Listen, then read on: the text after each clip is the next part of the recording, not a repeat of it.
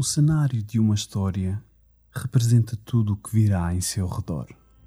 Cria ambiente e atmosfera, desencadeia memórias e ajuda as nossas mentes a preencher o vazio com atenção e suspense, onde existem apenas palavras e imagens.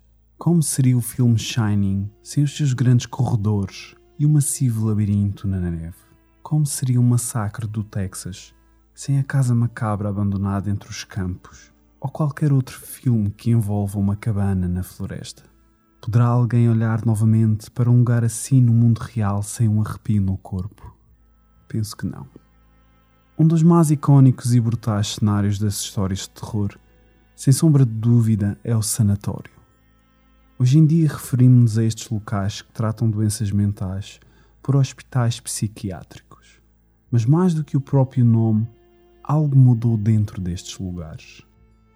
Nos inícios de 1800, até por volta de 1950, os sanatórios eram lugares muito diferentes de hoje em dia.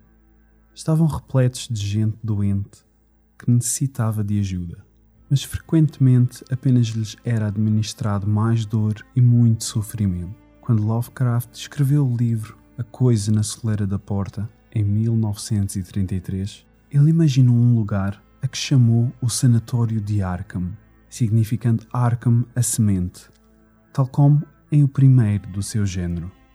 Através desse movimento, Lovecraft trouxe o sanatório para a temática do terror e outros rapidamente seguiram-no. A famosa super prisão e hospital psiquiátrico do universo do Batman, Arkham Asylum, é uma referência direta à invenção de Lovecraft.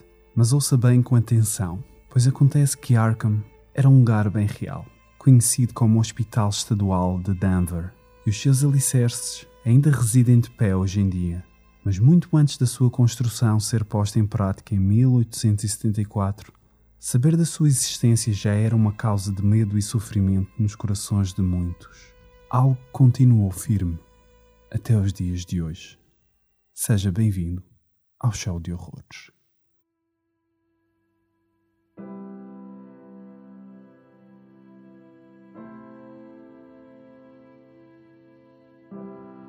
Muito antes dos dias dos cuidados e ensinos especiais, essa tarefa era efetuada por certos trabalhadores independentes.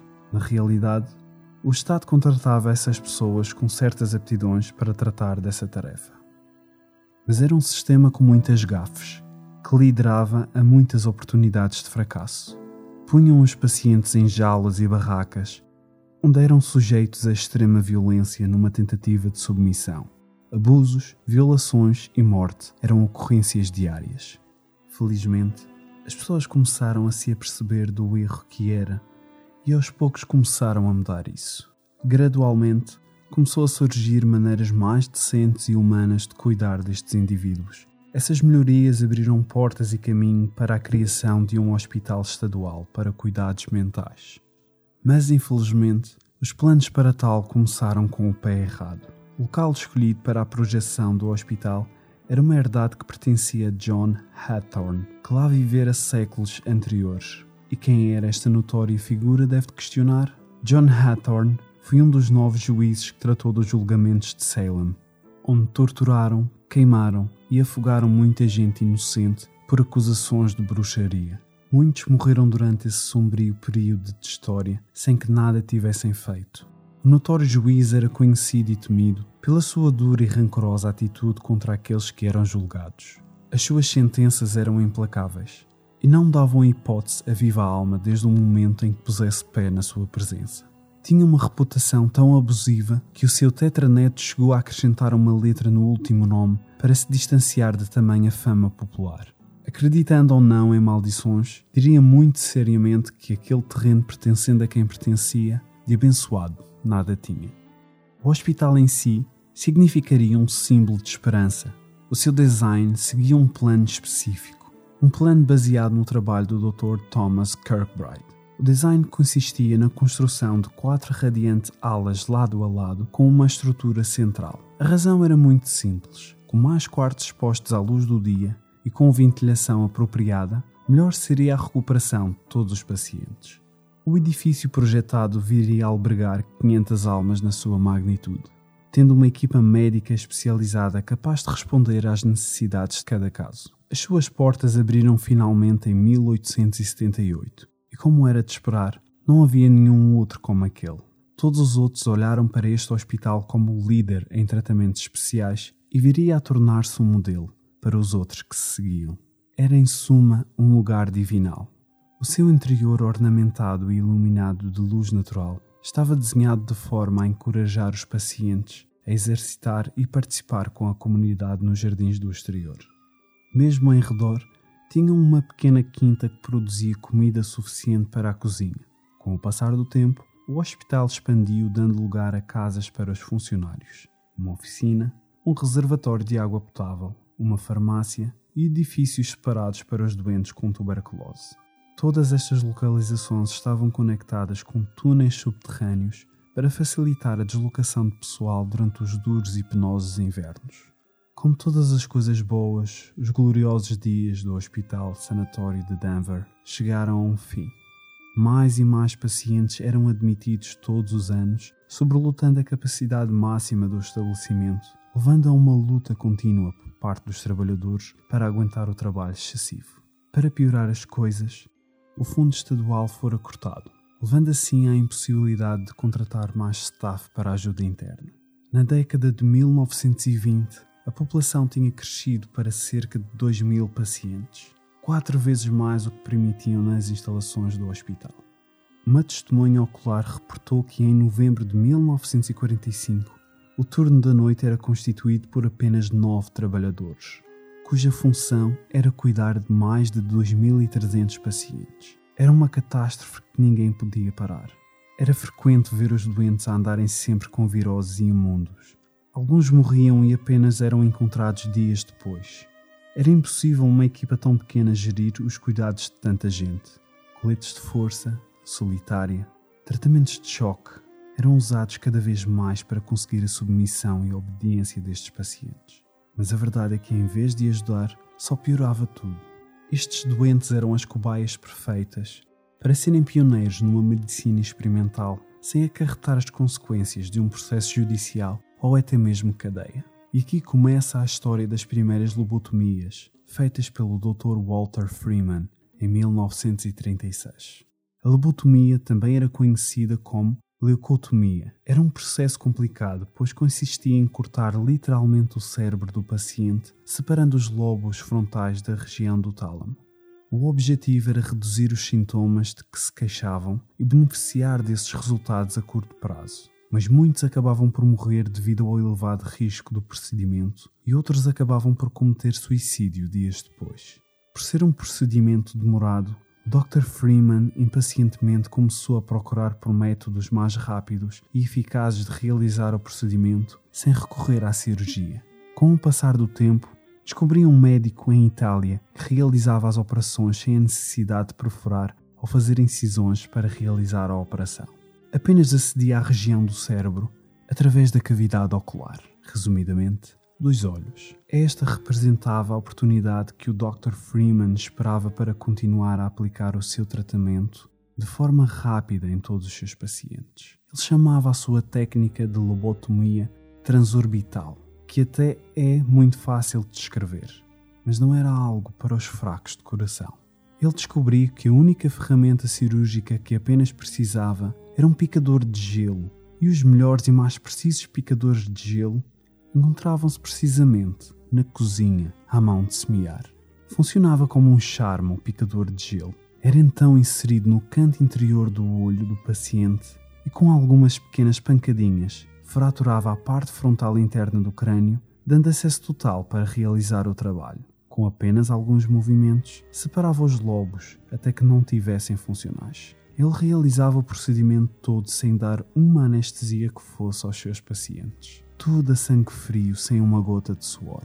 Tornou-se tão bom ao fazê-lo que levou a sua técnica pela estrada como um show através da nação inteira. Guiando a sua carrinha, fazia paragens em instituições psiquiátricas onde dava treino e formação aos funcionários e ainda executava lobotomias pelo custo de 25 dólares por paciente. Apesar de parecer que o Dr. Freeman estava a entregar a solução para uma indústria em desespero à espera de salvação, a verdade é que ele estava muito longe da realidade que esperava. Os pacientes muitas vezes perdiam a habilidade de se alimentar ou de usar uma casa de banho sem assistência. Tinham de ser novamente ensinados. E apesar de muitos recuperarem, cerca de 15% acabavam por morrer do procedimento. Outros voltavam ao mesmo estado inicial com as anteriores complicações acrescentadas e tinham de ser submetidos novamente a mais uma intervenção.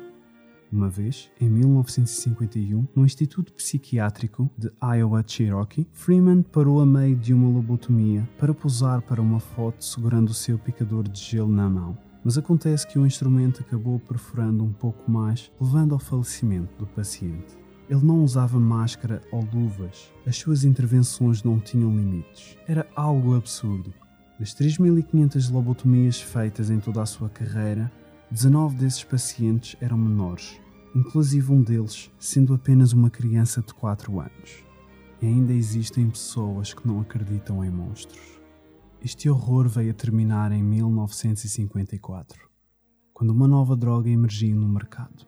Era a torazina, foi comercializada como sendo uma excelente alternativa à lobotomia, e como era de esperar, a sua adesão foi massiva, levando a uma queda bruta das intervenções cirúrgicas. O futuro de Dr. Freeman não ficaria por aqui. Mesmo apesar da sua licença médica ser revogada, Freeman não abandonou a sua arte de um dia para o outro, levando a grotescas histórias até ao fim dos seus dias. Mas isso é assunto para outro episódio pesadelo nunca viria a acabar para os pacientes do Hospital de Denver. Durante os anos 80, relatórios começaram a surgir acerca de pacientes adolescentes desaparecidos durante o seu internamento. Mais de 115 internados desapareceram num espaço de tempo de três meses. A administração nunca falou do assunto publicamente e a credibilidade do hospital desaparecia de dia para dia, mas tinham plena noção do que estava a acontecer. Quando as autoridades lançaram uma investigação sobre os acontecimentos, todos os pacientes estavam ligados por um único ponto. Todos tinham o mesmo médico designado no início do internamento, e ao vasculhar os pertences de vários deles, encontraram menções onde falavam de um homem alto e um bosque. Alguns até tinham um esboço dessa figura e outros eram simplesmente demasiado elegíveis para se chegar a uma conclusão. Ao juntarem todas as pistas peça por peça, chegaram à conclusão que este homem estava a levar os pacientes sem permissão, no meio da noite, para o bosque em redor. Quando chamaram a polícia a intervir, o homem desapareceu sem rasto, juntamente com todos os seus pacientes. Nenhum corpo foi encontrado e as razões que o levaram a fazer grotesca façanha até hoje permanecem um mistério. Mas esta era apenas uma de muitas tragédias embrulhadas como uma linha à volta do Hospital Psiquiátrico de Denver. O corte orçamental no início de 1960 levou ao lento encerramento de várias aulas, até o seu abandono funcional em 1985, a parte da gestão administrativa ficou ativa até 1989. Todos os edifícios em redor pertencentes ao campus fecharam as portas gradualmente, seguindo-se um atrás do outro. Os últimos pacientes foram movidos para outras instituições com a ajuda da Guarda Nacional e o auxílio de 80 ambulâncias. O hospital foi oficialmente encerrado em 1992, onde permaneceu abandonado por uma década mais. Os quartos que outrora hospedaram as infelizes vítimas do Dr. Freeman e o seu picador de gelo tornaram-se agora em casas para os sem-abrigo, usando os materiais e medicamentos deixados para trás durante a desocupação da estrutura tornaram-se provavelmente nos sem-abrigo com mais condições humanitárias que o hospital conhecera em décadas. Em 2005, um construtor privado comprou a herdade que o campus se integrava e demoliu grande parte dos seus edifícios para dar lugar a um esplendoroso complexo de apartamentos. Manteve apenas a fachada principal, onde as suas torres góticas se erguiam através de um elaborado trabalho de tijolos. A fama da maldição do hospital não se ficou por aqui. Em abril de 2007, quatro dos apartamentos, juntamente com vários atrelados pertencentes à obra, arderam misteriosamente. O fogo foi tão grande que era visível a cerca de 27 km de distância. Após investigarem o sucedido, recuperaram apenas uma filmagem de uma webcam, mas acabou por ser inconclusiva e foi descartada como prova. A filmagem foi interrompida misteriosamente momentos antes do fogo começar. O retrato do sanatório vai para sempre ter um lugar nos nossos corações, como um lugar a ser temido e evitado. Por mais novo e ensolarado que seja, a visão enraizada nas nossas mentes será sempre de um antigo e decadente edifício cujo sobrenatural habita e o horror é o prato do dia. É um tipo de terror que se ergue nos nossos estômagos com conteúdo e equipamentos fruto de pesadelos. Mas vendo de um ponto de vista racional, se calhar que tememos é mesmo perder o controle das nossas mentes e ficar trancados privados do mundo em medicação extrema e irreversíveis tratamentos médicos. Medo de perder a nossa dignidade e o nosso bem-estar. Ser seguidos pela morte a cada momento do dia, a cada curva e esquina do nosso passo. Pode até ser um estereotipo, mas o sanatório vai para sempre lembrar-nos dos nossos dias do fim, onde, na eventualidade de não termos mais nada para oferecer, iremos perecer no leito da morte. O hospital de Denver desapareceu, e hoje em dia apenas rumores lembram-nos da sua presença, juntamente com a sua fachada gótica de tijolos. Foi mantido o reservatório de água que fornecia o hospital e a vasta rede de túneis subterrâneos que ainda hoje persistem em esconder-se por debaixo das estruturas modernas e das pessoas que vivem dentro delas. Resta apenas uma pequena lembrança para todos aqueles que desejam visitar os restos desta outrora magnífica estrutura. O antigo cemitério do sanatório. Era onde os trabalhadores enterravam os pacientes que não eram reclamados pela família. Não existem pedras altas e detalhadas para identificar as suas campas.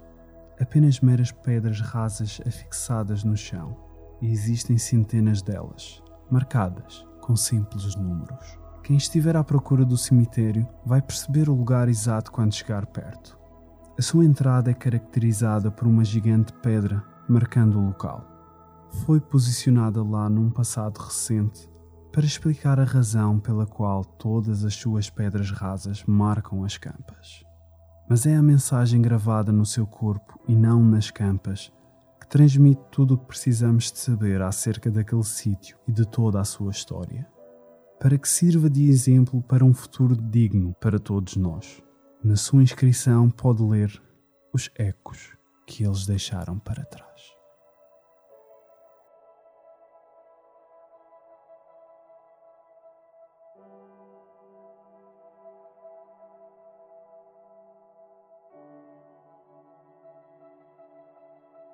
O Show de Horrores é um podcast patrocinado por todos os seus ouvintes. Se gostou deste episódio, considerem apoiar mais histórias como estas, para que nunca falte o seu momento semanal. Basta inscrever-se na nossa página do Patreon em patreon.com drsinistro.